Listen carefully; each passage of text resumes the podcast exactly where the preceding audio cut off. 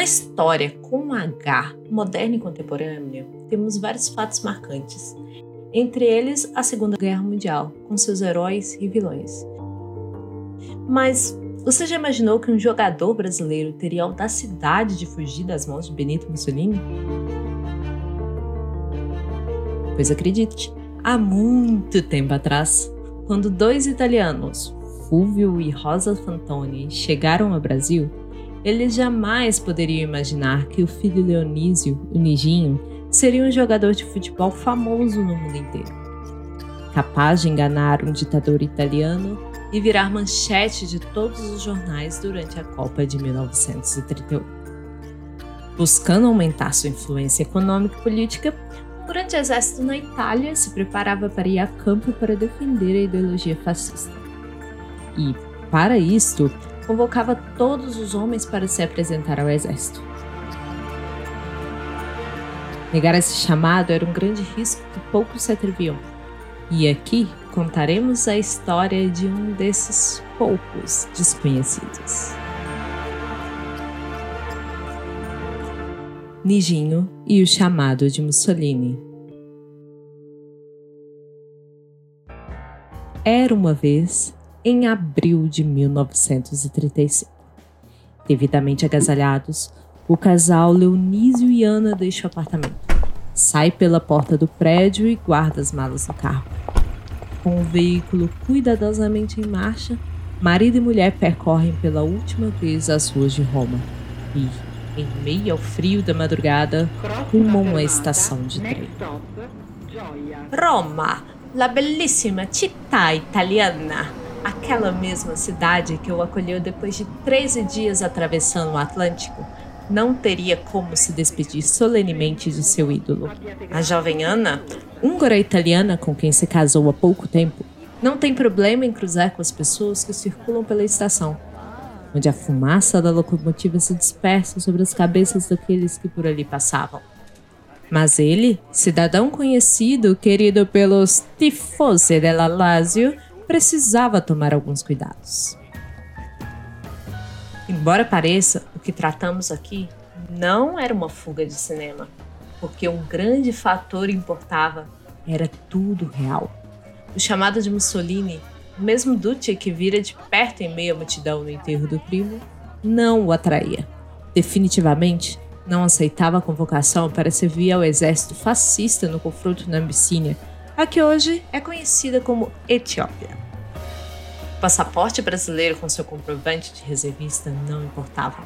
Bastava o sangue italiano nas veias para ter seu passe livre em direção à guerra.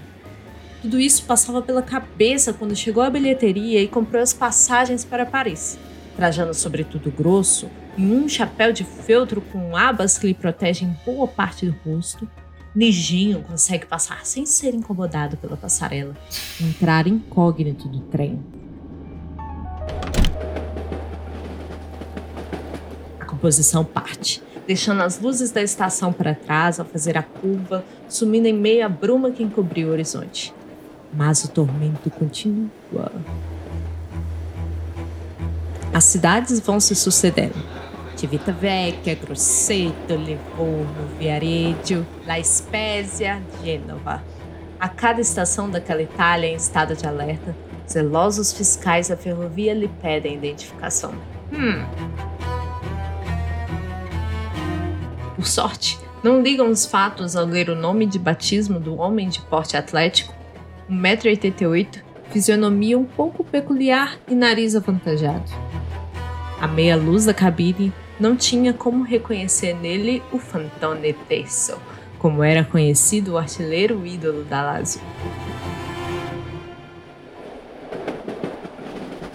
O trem continua subida no mapa da bota. Savona, Impéria, Vetimiglia, enfim, a fronteira francesa. Aliviados, só então o casal decide comer, fria mesmo, a pizza que Ana preparara antes da arriscada aventura. Tudo ia ficando para trás. Sucesso instantâneo, os gols de centroavante, os goleiros batidos inapelavelmente, os aplausos maravilhados, as manchetes, o respeito dos adversários Ficaram para trás até mesmo dirigentes que secretamente emprestar o dinheiro para a fuga, mesmo com dois meses de contrato pela frente. Doze horas depois da partida, a composição entra mansamente em Paris. Na Cidade Luz, Leonise e Ana pegam outro trem. Uma Lisboa com desculpa de que visitariam parentes. Em Portugal, trocam o trem por um transatlântico e desfrutam de 20 dias de lua de mel. Ainda não tiver, olha só. Passando pela Ilha da Madeira, cruzam o oceano dentro do Astúria, imponente navio inglês com seus 200 metros de comprimento e 24 metros de altura. Sob um sol tipicamente brasileiro, em plena outono, no dia 19 de abril de 1935, atravessam a última ponte para pisar em terra firme.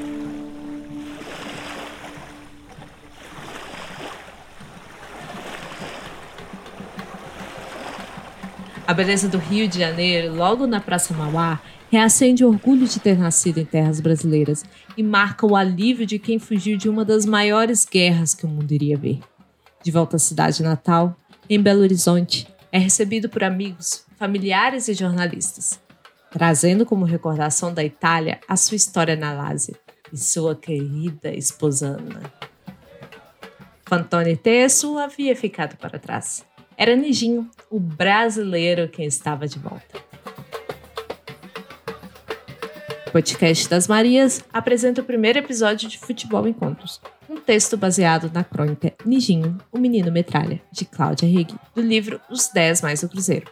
Também utilizamos a revista Placar, edição número 26 de 1970, e reportagens do jornal A Noite e O Jornal, edições de 1935 e 1938, consultados no arquivo da Biblioteca Nacional.